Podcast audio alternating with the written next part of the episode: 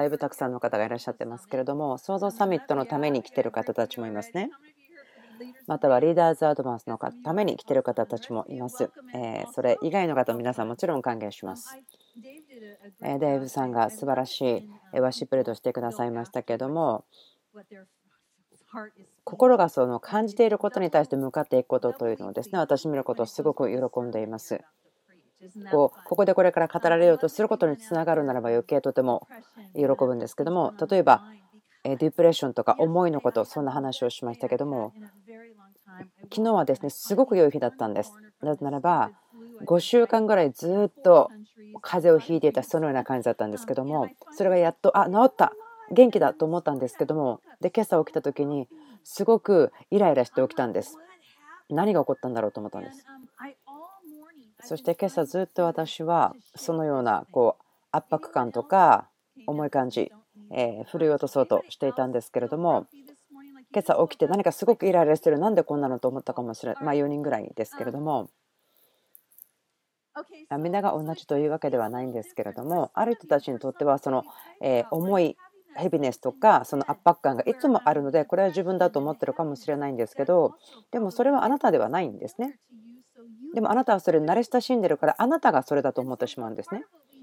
私たちがしたことはですねそれらを取って捨ててしまうということですね。あなたの上にあるものではないんですもともと。もう一つ足したいことがありますけれどもそれはあなたのものではないと知ってるけど何かそのことと葛藤している。ならばその思いをしっかりと定めなければいけないということを知ってるけれども何かその思いがやってきてあなたを苦しめる。そのようなことを感じてる人。どうぞ立ってください。私そのことを祈ってた時ですねトラブリングスピリットという言葉を感じましたけども何か問題とかですね苦しみをもたらす例というふうに言っていいと思うんですけれども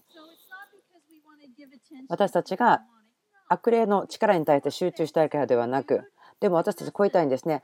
もう悪霊でもお前たち見えてるんだからもう邪魔すんなよと言いたいんです。であなたが今ですねこの立った方たちの周りにいるならどうぞ手を差し伸べてください。あなたが立っているならばこう言ってくださいそのトラベリングスピリットお前が見えるぞ。この例に語る。こう言います。黙りなさい。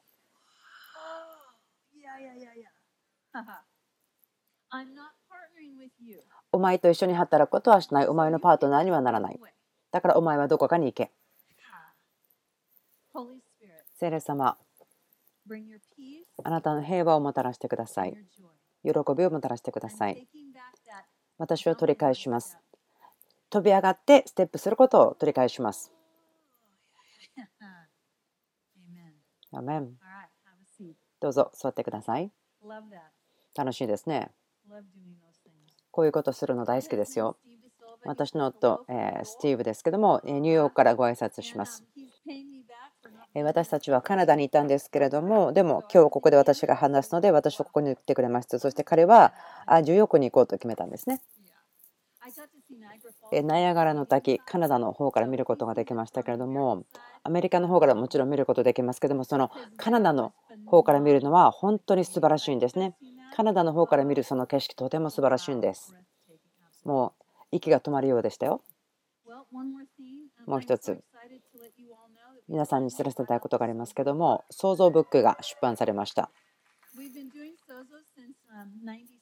97年からですね、創造のミニストリーをして、そのいろいろなところに行って訓練をしたり教えたりする、そのための本はすでにあるんですけれども、これはあなたがその旅として、ジャーニーとして、天のお父さん、イエス様、聖霊様につながるための、その嘘を打ち壊すための本なんですね。で、それ簡単なんですかって言われるんですけど、簡単なんです。神様につながっているならばすごく簡単なんです。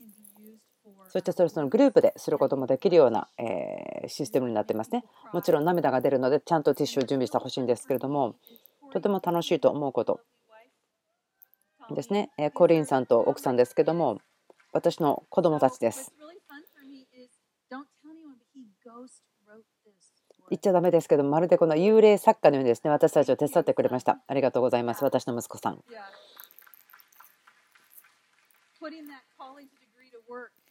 その大学の資格をですねちゃんと使って書くことを助けてくれました。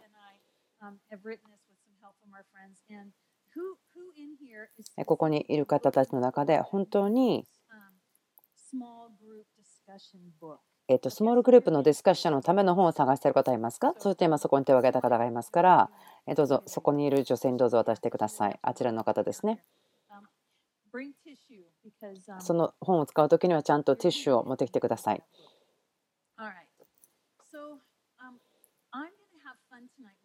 私はですね、今日皆さんととても楽しいことがあるのを期待してますね。7年前と同じようにですね、楽しいことができると思ってます。期待してください。なぜならばとても重要なんです。私たちがその神様から私たちを妨げているそのブロックを取ることがすごく大事なんです。Stepping through the door of Jesus イエス様というドアを通り抜けていくという話をしたいんです。でどういう意味ですかともちろん思うかもしれません。多くの時私たちは天の父さん、聖霊様の話をします。である人たちはですね、この公式の中でイエス様はどこですかと言うんですけども、でもイエス様が公式そのものなんです。分かりますか？でもイエス様が来たのは見せてくれるためですよね、天のお父さんを。で、そのことを今日少ししますけれども、楽しいことがたくさんあると期待しています。どのようにしてこんなことが出てきたというと、イースターの時に私はイギリスにいました。英国教会でメッセージしていました。もちろん彼らはですね、とても勇気があると思いますけども、私が招待されたんですね。その説教をするですねフォームがないんですね。大体アイデアはあるんですけど、礼拝の時間に全部終わるというところなんです。私、そのようにセセレ様が働いてくれます。でも何を説教するのか全然分からなくて、どうしたらいいんだろうと思ってました。で自分がどのようにして終わるかを知らないだけではなくて何をするかも分からなかったんです。え出る20分前ぐらいに E メール来ました。でこの聖書箇所をあなたが今日説教してくださいませという手紙でした。全然知らなかったんですけれどもその英国教会の中では同じ聖書箇所を同じ日に説教するんですよね。それをすることによってその世界的に同じ御言葉を学ぶことができるというシステムのようです。知らなかったんですけども、だからそれで神様がですね、そのメッセージくれなかったんだなとやっと分かりました。で、こんな感じでした。ああ、でもその自分がその聖書箇所の内容をしっかりと知らなかったらどうしよう。そのように思ってました。で聖書箇所を得ました。ヨハネでした。ああ、よかった。新約聖書だからと思ったんです。もちろん旧約聖書読んでますし旧約聖書大好きですよ。でもその歴史とかですね自分が知らないことたくさんあります旧約聖書の部分には、まあ、とりあえずそこまでで終わりますけど。あなたは今日ヨハネ14章から語ってくださいと言われた時ですね。14の9だったと思うんですけども。まあ触れながら聖書を開いた時にこう書いてありましたイエスは彼に言われた。ピリポ、こんなに長い間あなたと一緒にいるのにあなたは私を知らなかったのですが、私を見た者は父を見たのです。あこのことを教えることができると思ったんです。神様、あなた本当おかしいですね。ここのところが来るなんて。このその教会のですね計画というのはちょっと足したんです。じゃあ私説教しますというふうになりました。で、これでも神様がしっかり決めたことだと分かっていました。私たちが運ぶ油注ぎというのは、このすぐ答えを得るということです。で、この創造のミリストリーにはですね、人々が来て聞くんです。こんなに簡単なんですか？はい、簡単ですよ。本当ですか？そんな簡単になるんですか？聖霊様に聞いてみましょう。私が去っても簡単になりますか？簡単になりますよというくらいなんです。そのようにして働くんです。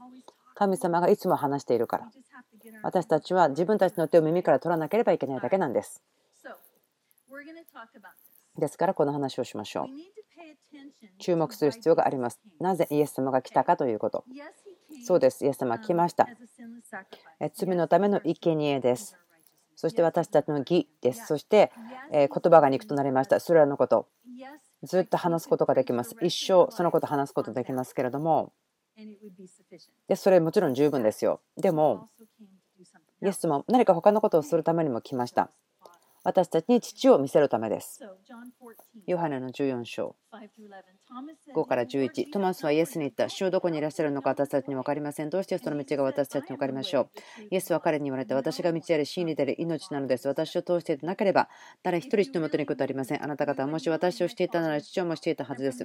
しかし今やあなた方は父を知っておりまたすでに父を見たのです。ピリポはイエスに言った。主を私たちに父を見せてください。そうすれば満足します。イエスは彼に言われた。ピリポ、こんなに長い間あなたと一緒にいるのにあなたは私を知らなかったのですか？私を見た者は父を見たのです。どうしてあなたは私たちに父を見せてくださいと言うのですか？私が父におり、父が私におられることあなたは信じないのですか？私があなた方に言う言葉は私が自分から話しているのではありません。私のうちにおられる父がご自分の技をしておられるのです。私が父におり、父が私におられると私が言うのを信じなさい。さもなければ技によって信じなさい。ですから私たちはイエス様というドアを通り過ぎて入っていくという話をしましょう。なぜ私たちある人たちは分からないのか。ドアの前で立ってしまうのか。でもイエス様は来たんです。それは天の遠さを見せるためです。もちろんあなたを罪から救うためですけれども、罪から救った。なぜか。なぜならば、天国にたくさんのハッピーピープルが欲しいからですかそうではなくて、イエス様が来たのはあなたを罪から救い、そしてそれによってあなたが父のもとに行くことができるからです。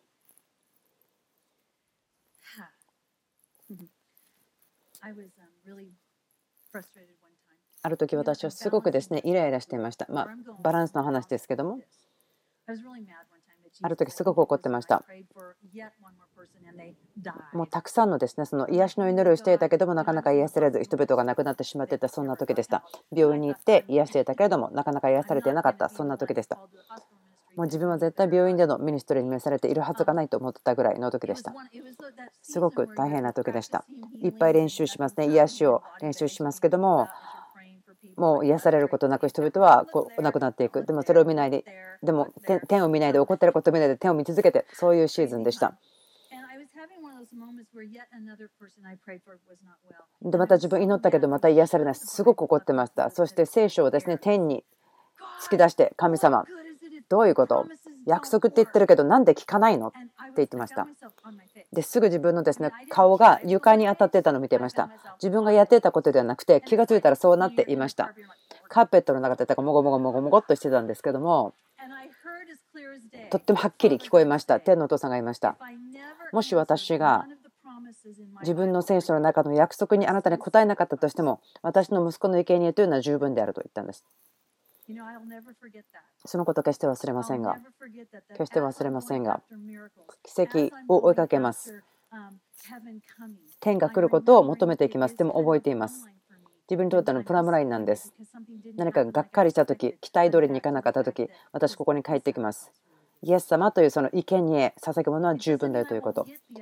その他のものを得ないというわけではありませんけれども、ただその正しい死を持たせるということですね。そのイエス様の生贄が十分であるということ。じゃあどうなんですか？その他のことをイエス様は何しに行きましたか？ヨハネの14の6イエスは彼に言われた。私が道であり真理であり命なんです。私を通してなければ誰一人人のに来ることはできません。なぜ私たちは父なる神が必要なんですかね？お。何ですって？と思うかもしれません。こんな質問するんです。なぜ私たちには父が必要なのかもしイエス様の生贄が十分であるならばなぜ私たちに必要があるのか天のお父さんを必要としているのか。その理由は天のお父さんは何か特別なものを私たちにくれるんです。安心感をくれます。セキュリティまたその満たしということの中に入っています。もちろん神様はですね三位一体ですかね分かりますよイエス様に祈ったら天のお父さんも聞いてますというの分かります。でも何かがあるんです。 connecting につながる、お父さんなる神につながるところがあります。それが恐れを打ち壊すというものがあるんです。私たちはこう言います。恐れというのはその daddy wounds というんですけども、父の傷と言いましょうか。恐れを持ってきた時にそれは何かあなたのお父さんの話してくださいと言うんですね。でも自分のお父さん良かったんですよと言うんですけども、あなたのお父さんのこと思い出す人いますか？って、まあ、いろんな話を聞くんですけどほとんどの場合何かそれはお父さんを通してきた傷なんです。私たちのお父さんが安心感とか守りをくれるっていう立場なんです。ものなんです。詩編91 1糸高き方の隠れ場に住む者は全能者の陰に宿る。私は主に申し上げよう。我が酒どころ、我が鳥で、私の信頼する我が神と。主は狩人の罠から恐ろしい疫病からあなたを救い出せるからである。主はご自身の羽であなたを追われる。あなたはその翼の下で身を避ける。主の真実は大盾であり砦である。あなたは夜の恐怖も恐れず、昼に飛びくりはも恐れない。また、暗闇に歩き回る疫病も真昼に荒らす滅びも。千人があなたの傍らに、万人があなたの右手に倒れても、それはあなたには近づかない。あなたはただそれを目にし、悪者への報い見るだけである。守りというものがあります。天のお父さんの中に。もちろん、イエス様は私たちを守ってくれます。でも、あなたがその守られる方ご自身とつながるならば、そこにすごく保証されるようなものがあるんです。私は守られている。そして私は安心するということ。たとえ死の影の谷を通る時にも私は災いを恐れません。なぜならばあなたが私と共におられるからです。多くの人は恐れに閉じ込められています。私はこう言いましょう。まず、イエス様を知ることが必要ですか？そうです。2つ目、お父さんを知ることが必要です。力、勢いを与えてくれます。イエス様はヨハネの5の19で言いましたけども、子は父がしておられることを見て行う以外は何もすることができませんとあります。私の大好きな祈りはセレ様来てくださいということですね。セレ様本当に大好きです。セレ様と時間を過ごすことが大好きです。そしてセレ様と共に流れる力が大好きです。興味深いのはイエス様がセレ様が私に言うことだけをするんではない。イエスセレ様は慰めの人たちを私たちに教えますけども私のお父さんがすることを見て言っていると言ってますから。天のお父さんは私たちに力、勢いをくださいます。そして私たちが従い行うことができるようにしてくれます。わかりますよね？あなたのお父さんが何かをしてほしい時には、お父さんはあなたを後ろから支えてバックアップしてくれます。神様の名前でこんな言葉があります。ちょっと面白い言葉なんですけど、ジェホバ・サバヨスと言いますね。万軍の主という言葉ですけども、とても強い神様ということですよね。まお城を蹴っ飛ばすと彼女は言いましたけども、私はあるような状況にいます。本当にジェホバ・サバヨ、万軍の主が必要であったとき、私こう言いました。万軍の主よ、万軍の主よ、この大きな剣を持った御使いたちを従えている神様、あなたが必要ですと言ってたんです。あなたは私の守りです。私をバックアップしてくれる方。あなたが私に入れと言われた時あなたが言われたことを私がする時私のダディは私をサポートバックアップしてくれると知っています。こんなこと聞いたことありますか？お父さんですけれども誰かがこう子供の時にですねいじめられたりしたらお母さんのとこに行かないですよね。お母さんじゃなくてお父さんって行きますよね。理由はありますね。まあ、お母さんがですね、ボディービルダーとかだったら別かもしれませんけれども、お父さんの方がその強い力がある、戦ってくれるっていうのがありますよね。守ってくれるというものがあると思うんです。信じます。神様が男性と女性を例えとして分からせるために天お父さん精霊様、家族を表すことだと思うんです。ですから想像はですね、全ての国で分かるんです。そのアメリカ文化のことではなくて、そのめくりの文化のことなんです。天のお父さん、イエス様、聖霊様がいて、その家族があってですね、それらのことを地で表すということができます。時々地ではすごくほんの少ししか表されていなく、あるところではすごく素晴らしく表されていますけれども、私たちのお父さんがアイデンティティをくれるんです。もしあなたがそのシングルマザーであるならば心配しないでください。大丈夫です。神様は全ての必要を満たす方ですけども、でもお父さんたちが私たちのアイデンティティを語ります。だから今、国々でですね、多くの問題が起こっています。それはお父さんが家にいないからです。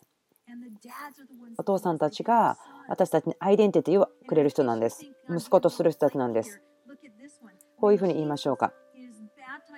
イエス様がバプテスマのヨハネによって洗礼を受けた時天が開き鳩が降りてきて何が起こりましたか？天のお父さんが天からこう語りましたね。これは私の愛する子。私はこれを喜ぶ。天のお父さん。父なる神様は息子であるイエス様にアイデンティティを子として語りました。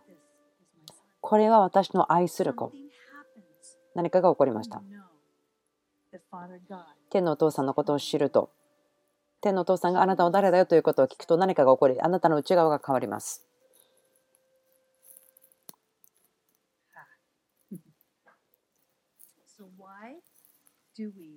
ですから、なぜ私たちがそのイエス様というドアを通っていくことができずにそのドアのところで止まってしまうのか。私たちは止まってしまうんです。なぜならばイエス様が心地よいんですまあ、ある人はですね、いや、別にイエス様って心地よいと思わない。いや、心地よくなってください。慣れてください。理由があります。例えば、もしあなたが救われているならば、まあ、教会用語ですよね。救われる。こう言いましょうか。神様を見つけたならば、イエス様を通して見つけたはずです。ですから、いろんなこう自分を守ること、ディフェンス、自己憐憫、恥、そういったものがあったとしても、それを落として、あなたはイエス様にはいと言いました。で、イエス様と共にいたら、あ、このイエス様素晴らしい。あなたは本当に生きてるんだ。信じられない。こんな人生があったんだ。すごいと思うでしょう。いいんです。そこにもちろんしばらくですね、そこにいることはいいんですけれども、でもイエス様が今日ある方たちに言ってるでしょう。私を通り過ぎてお父さんのところにあなた行きなさい。でもあなたはですね、いや、分かってるけど行きたくない、そう思ってるかもしれません。私たちは孤児の霊を私たちから打ち壊していかなければならないんです。しょっちゅう。孤児の霊というのはクリスチャンの上にあるものでもあり得るんです。私たちのこういう考えがありますね。少し下がって話をしましょうか。天のお父さんがアイデンティティをくれます。イエス様と一緒にとどまっていり続けるならもちろん神様あなたに話しますけどもあなたにアイデンティティが必要な時にあなたは天のお父さんのところに行かなければなりません。イエス様がそれを話せないというわけではないですよ。私が言ってるのはもっと大きなああって分かったっていうのは天のお父さんがあなたに誰だよという時なんですね。イエス様にやりましたよね。これは私の愛する子というのを天のお父さんイエス様に対してしました。イエス様にしなければならなかったというならば、もちろんあなたにも見せたい、やりたいことだと思います。私は友達がいて、その人はですね、医者なんですけれども、ドナ、ねえねえ分かってる？あなたのお父さんがいないからっていうのが問題じゃないと思うんだよね。それがあなたを孤児の例を受け取る人にするんじゃなくて、分かってるよねドナ、あなたには子供がいるでしょ？生まれた人。ある人たち、生まれたんじゃなかったら卵から出てきたんでしょうか？生まれた人。皆さんここにいる人たちはお母さんとお父さんがいますよね。ある人たちはまだ孤児なんです。なぜならば、その日々の生活の中につながりがなかったということです。クリスチャンとしてもちろん天のお父さんがいます。でももしあなたが天のお父さんに向かって歩んで、そして追いかけて毎日関係を作ろうと思っていなければ、クリスチャンとして孤児になってしまうかもしれない。もう三位一体だから不可能だよとそう思うかもしれない。でも弟子たちを見てください。弟子たちを見たら分かりますよね。その孤児の霊の証拠がいっぱいあります。もうイエス様と3年過ごしたんですよ。それはどんなものでしょうか？競争するとか、焼き餅を焼くとか、それが孤児の霊の印ですよね。私考えてたんです。なんか皆さんがこうシーンとしてしまう時はみんなが私が嫌いなのかああそうだなと思ってるからなのかルカの9章46くらいでですけども弟子たちの間に誰が一番偉いかという議論が持ち上がったとあります。弟子たちはイエス様とずっと一緒にいたんですよね。でも、お父さんのとこには行ってなかったんです。恐れというのは、孤児の霊の印です。もう指紋のようにはっきり分かるものです。お父さんが私を守ります。マルコ4、38、48、ルカ8、22、25、ボートの話ですね。弟子たちが、ああ、死んでしまう。この人たちは漁師です。もうボート乗ったことないとかではなかったですよね。すごい大きなバーンっていうところで、ああ、死んでしまう。気にしないの。イエス様が立ち上がって、平安があるように静まりなさいと言った。恐れ。なぜでしょうか？イエス様こんなことできるなんて知らなかった。風も波も彼に従う。どういうことだ？この人は誰だ？父の声でした。父は守る方。もちろんです。守りますよ。はい、終わりましたとなりました。高慢さ。それというのも、孤児の霊の指紋です。印です。マルコの14、29。イエス様はこう言いますね。裏切られる。でもペテロはしないよと言った。大丈夫だよ。他の弟子たちは分かんないけど、自分はあなたを裏切りませんよと言ったんです。私はあなたを裏切ることなんてしません。それは高慢だったんですよね。何が起こりましたか？ペテロはイエス様を3回知らないと言ってしまいました。孤児の霊の印なんです。孤児ならば何か自分自身を大きくして見せようとするんです。誰も守ってくれないから自分で守る自分で満たすということなんですね。それが孤児の例の印です。ヨハネの18の10。イエス様が捕らえられた時にペテロは彼の剣を取りそしてその反対側のしもべの耳を切りましたね。覚えてますか？イエス様が「ああペテロ」と思ってるのをですね考えるんです。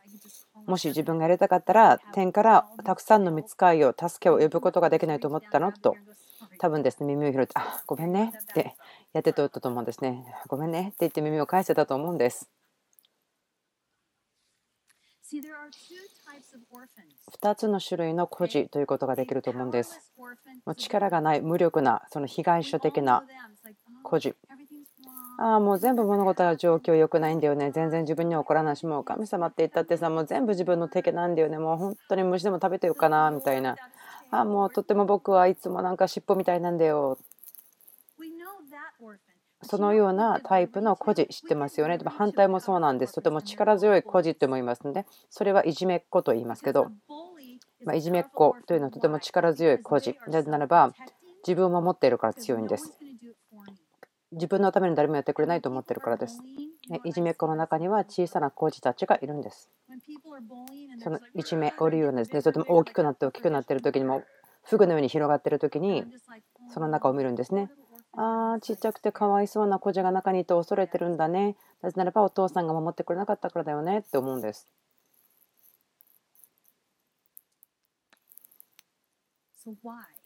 なぜでしょうか？なぜ？もし私たちが分かるならば、見えますか？必要があるの分かりますか？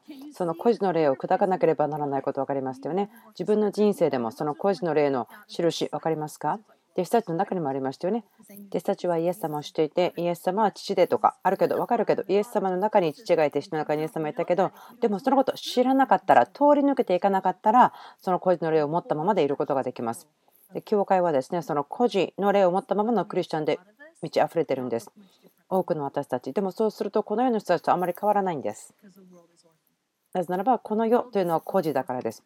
でもこの世は孤児のクリスチャンいらないんですよね。被害者のクリスチャンいらないんですよね。もうこれらのことが悪いことが起きているというのはいらないんです。もう希望が必要なんです、この世は。またその力強いいじめっ子みたいな孤児もいらないんですね。もうあなたがね、神を信じたら全部良くなるんだからさっさと信じなよみたいな。それもいらないんですね。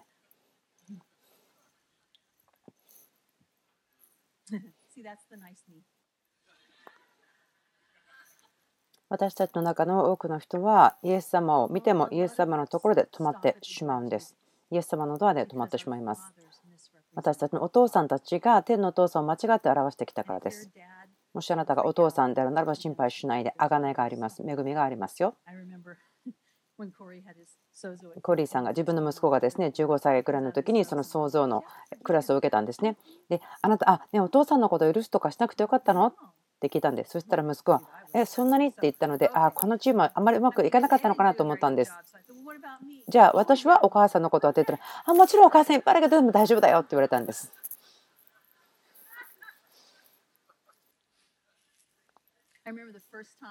こんなことも覚えています。一番最初に私たちが道具として、ファーダーラダーというのがあったんですけども、まあ、この家族というところの中にですねお母さんってもちろんいますけどもお母さんは普通は慰めるとか教えるとかですね子供の時にまず最初教えるのお母さんですねまた養いますけれどもそれがまあセレ様の自分たちの人生の表れかなみたいなまあセレ様が女性とかそういうわけではないですね。セレ様、非ですか男性。でもま神様はですね、豊かな乳房があるものというふうな名前ももちろんありますけれども。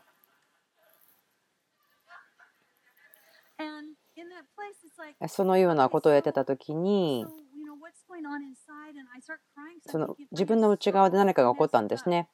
とても失敗をしたと思ったんです。聖霊様を自分の子供たちに表すのに失敗したと思ったんです。それで泣いてました。あ神様、私たちの子供は絶対その聖霊様とよくつながることはできないだろうと思うけども神様は贖いの神様ですからそれをしてください。そう思ったんです。あなたが今この話を聞いていて、お父さん、ああ、しまったと思ってても心配しないで、お祈りだけしといてください。神様は贖いの神様です。イエス様はこう言いましたよね。あなたが私を見たならば父を見てるでしょうと。それを言う必要がありました。なぜならば、あるお父さんたちというのはすごくおっかない恐ろしいお父さんなんですね。あなたを傷つけたかもしれません。言葉であなたを傷つけたかもしれません。または性的にあなたを虐待したかもしれません。あなたを殴ったかもしれません。だからもうかお父さんなんて怖いからイエス様は安全だからここにとどまってよともお父さんのとこになって行きたくないよと思うかもしれません。ある時創造のセミナーがあったんですけどもその祈るのラインがありましたけどもとても楽しかったんですね。なんかそのバイクに乗っているバイカーと言われる方たちが何かえっと、そのリハビリテーションのその施設にいたのでそこの施設のプログラムで来なければならなかったみたいな時だったんですね。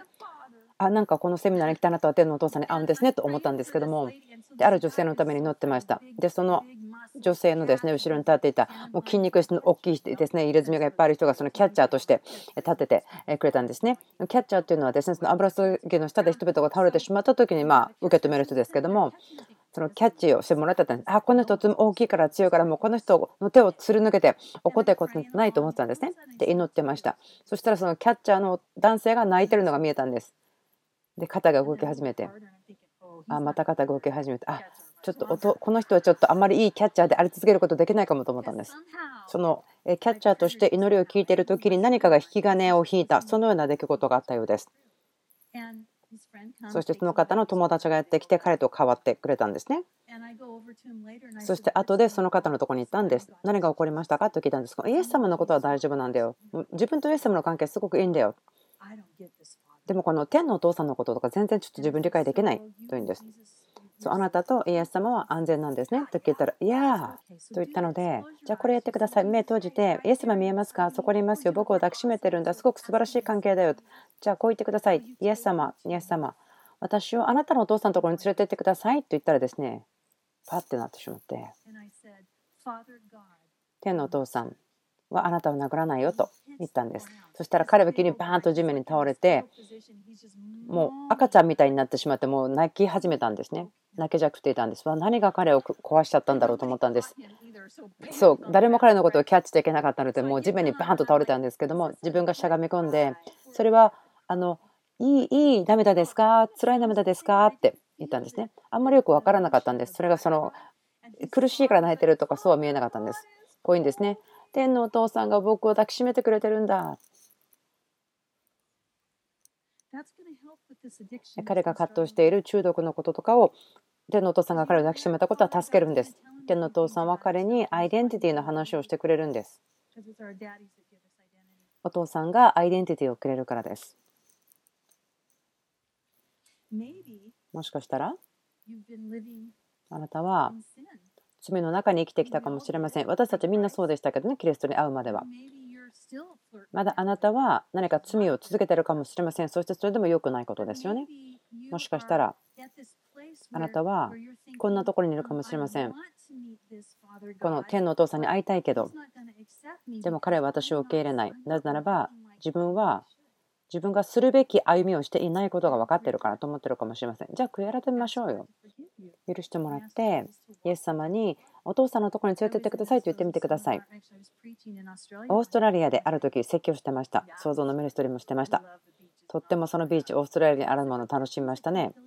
何かあなたが、まあ、ビーチで殺されちゃうようなものがいますね。水の中とか、すごい危ないものがいますね。お家の中にもいることできますよね。でもとても綺麗なとこでしたね。大丈夫ですよね、きっとね。安全ですよね。ある女性が来ました。泣いてたんです。どうしたんですか？と聞いたら、こう言いました。私は本当にあなたが持ってるような関係、神様と持ってるものを欲しい。でも自分はお父さんのとこに行くことができない。なんで？って聞いたんです。なぜならば私はレズビアンだからです。私は彼のところに行くことができない。その聖書は同性愛をしていることは罪だからと書いてあると。もちろんそうです。他のこともそうですよね。ゴシップすることもとか、私言ったんですね。だから私は彼のもとに行くことができないと言ってたんです、彼女。で聞いたんです。彼を見ることできますか？って言ったら、もう神様になってはるか彼方に見えるんだよ。彼に近寄ることできないよ。自分はレズビアンだから。で、彼女はですね、私がそうだねというのを待ってたと思うんです。私でも秘密知ってるんです。私が彼女をお父さんのもとに行かせることができればそして神様が彼女にアイデンティティをあげたらアイデンティティというのは彼女が生きてる人生のスタイル罪の中を歩んじゃうよということを変えることができるんです。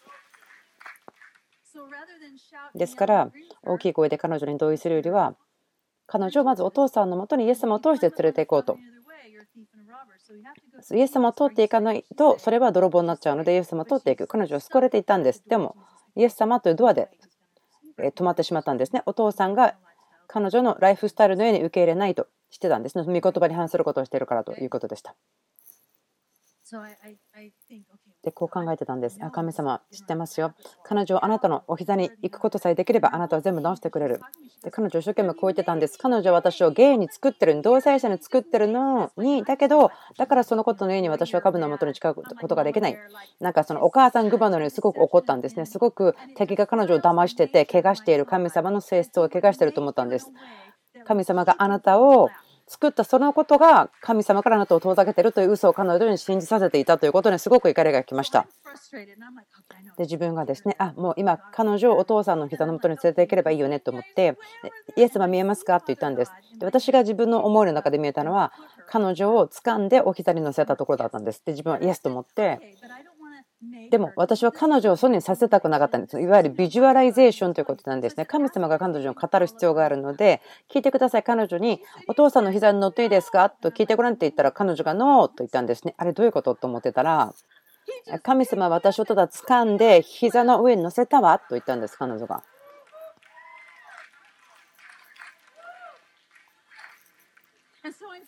で自分こう思ったんです。あ、素晴らしいな。簡単だよね。いいことになるよ。考えてました。神様。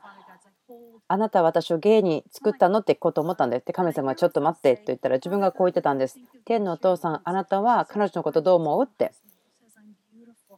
聞いてくださいと言ったらですねあなたは美しいよあなたを愛してるよ彼女の地上のお父さんが決していることができなかったであるようなことを言っていたというんですって。彼女はそれらのこと彼女自身のことを学んできたんですね。で自分はそれを聞きながらじゃあその私をゲートして作ったんですか？って聞かせようと思ったけどなんか神様がですねちょっと待っててって言うんですね。で違うクエスチョンしてたのでもう時間切れになりそうだったから。でこの女の子はお父さんの膝に座ってるし神様のとこで正しい質問をさせればって思ったんですね。私をゲートして作ったんですか？と聞かせようと思ったら神様はドナやめなさいって言ったんですね。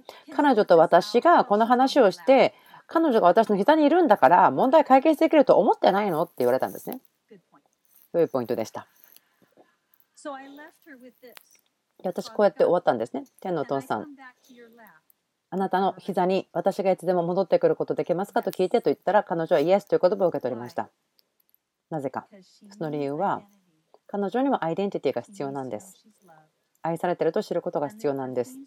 そして彼女がどこの何を変える必要があると言われる前に知らなければならないことがあったんです。神様が彼女に語ることは彼女が変わることを助けることなんです。とても重要ですよね。素晴らしいですよね。とても重要なんです。私たちが天のお父さんに対してリスクを取ってもらうこと。本当に神様がそれだけ言う神だったらどうする？どうなるんだろう？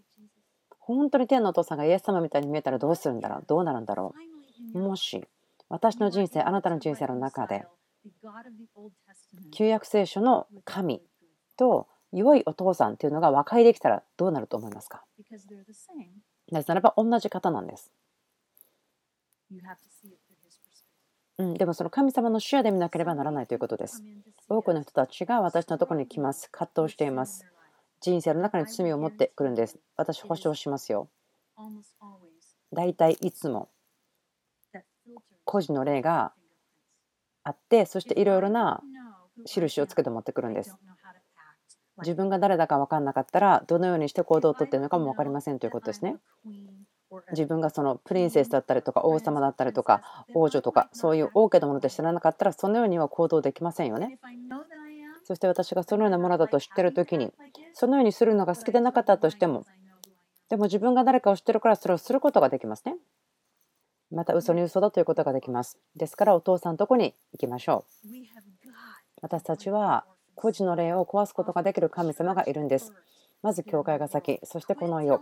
でも、世に対してどうやって生きなさいということを天のお父さんのことを紹介しないでやめましょう。でもそのこと、あなたこうしないといけないよ。こうしてから来てください。こんなことできるまでは教会に来ちゃダメですよとか、そんなものを持ったまま来ないで隠してから来てください。じゃないですよね。その人たちをまず天のお父さんのところに連れて行ったらお父さんが彼らを追ってくれるんです。恥というものはとってもイライラしますよ。私たちを隠すんですね。隠し続けます。神様から隠そうとするのは恥です。興味深いんですけども、イエス様が打ち破りをもたらす能力、どのような状況であっても、恥とか間違ったライフスタイルとか、私たちと周りで起こっていることがあったとしても、イエス様は届いてくださって、私たちを捕まえて、私たちを立ち上げさせてくれます。そしてイエス様は、天のお父さんをそのまま表す方です。そして、イエス様は、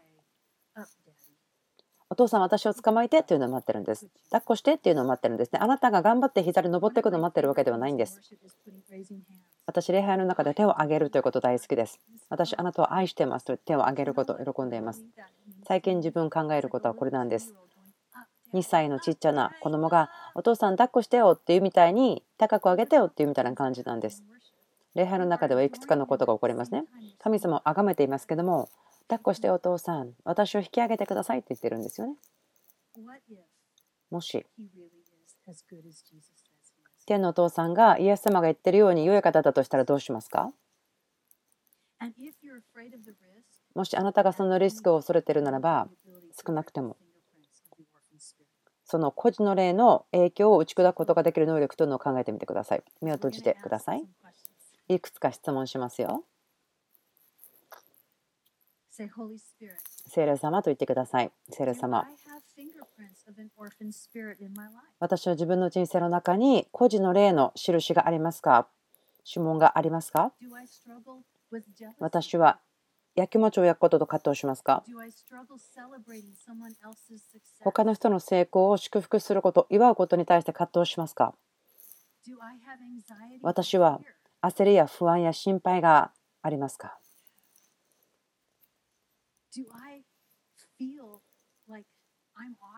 自分はあすごく自分うまくやってるぞと思いますか？でもそれはあなたからではなくて自分の内側の必要を満たすために自分がそう思ってるんでしょうか？自分で自分を守ることや自分で自分を満たそうとすることを頑張っているでしょうか？なぜならばお父さんが私を守り満たしてくださるということを信じていないからでしょうか？イエス様、こんなことはありますか？天のお父さんがあなたにそっくりだということがあり得るんでしょうか？今聞いたことに対して、はいと思うことがあるならば手を挙げてほしいんですね。立ち上がってください。祈りましょ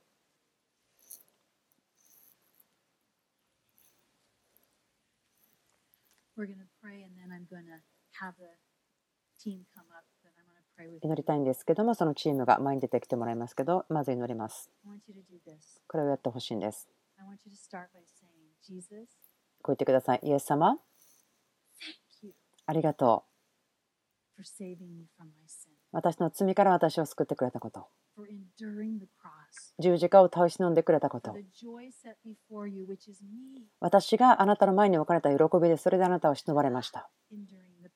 その痛みを耐え忍ばれました。ありがとう。私は義とされて生きることができる。少なくても許されたものとして生きることができる。義として生きるということが分かるまで。でもイエス様、孤児の霊の印が指紋が残っていることが分かります。たくさんの時間をすでにあなたと過ごしているけれども。イエス様ありがとう。あなたが来てくれたのは、私に天の父さんを見せてくれるためでした。イエス様、すべての不信仰を取り去ってください。天のお父さんに対しての不信仰を全部取っていってください。恐れを取ってください。許すことを選択します。自分の人生に経験した全てのいじめられたということ、私を恐れさせたこと、力がある人々に対して私を恐れさせた状況、人々。私のお父さんを許します。彼があなたを間違って表したとしても、イエス様、私の手を取ってください。あなたの天のお父さんのところにイエス様連れてってください、私を。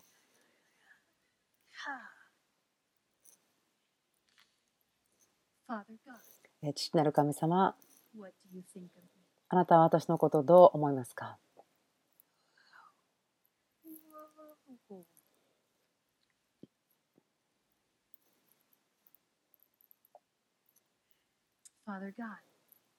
父なる神様、あなたの膝に乗るために私は自分を掃除しなければいけませんか？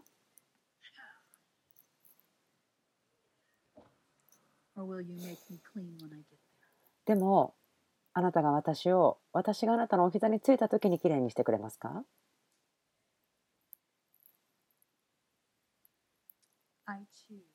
私は選びます。私のお父さんと毎日時間を過ごすこと。全部の孤児の霊の印が取れていくまで。私は選択します。この膝にこの世を招くことも選択します。父を完全に表しているイエス様を紹介することによって。完全に天の父さんを表しているイエス様を紹介することで。イエス様ありがとうございます。あなたは私を救ってくれて、そして正しい場所に立たせてくれて、道を作ってくれました。私のダディ、パパのもとに行くために、私を捕まえてください。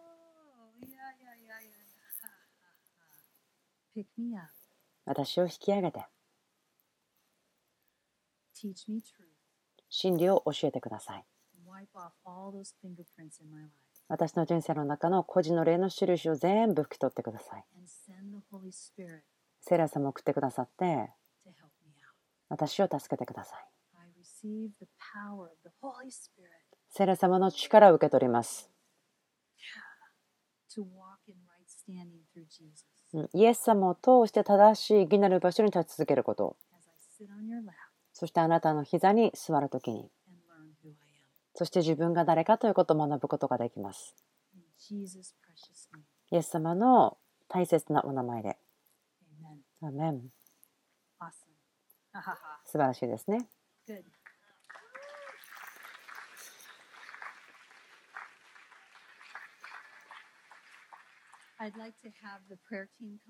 えプレイヤーチームの方、どうぞ前に出てきてください。ある方たちは、このことでもう少しプロセスをすることが必要だと感じています。ですから、プレイヤーチームの方、どうぞ来て並んでください。私にとってこれはすごく楽しいことなんです。私たちがお父さんのところに行ったら、私たちの人生のいろんな物事も正しくなっていく、正しく並んでいくということ。イエス様を通り抜けて、イエス様は癒し主です。私たちは父なる神様の膝に座って癒しが起こること見ることができるその平和というところから視野から見ることができます。癒しが必要な人は父を通ってお父さんのとこに行く必要があります。ですからお父さんの膝に乗るということに対してもっとプロセスが必要な人どうぞ来てください。証を聞くことを楽しみにしています。神様が皆さんを正しいところに立たせて内側を変えてくれたということ。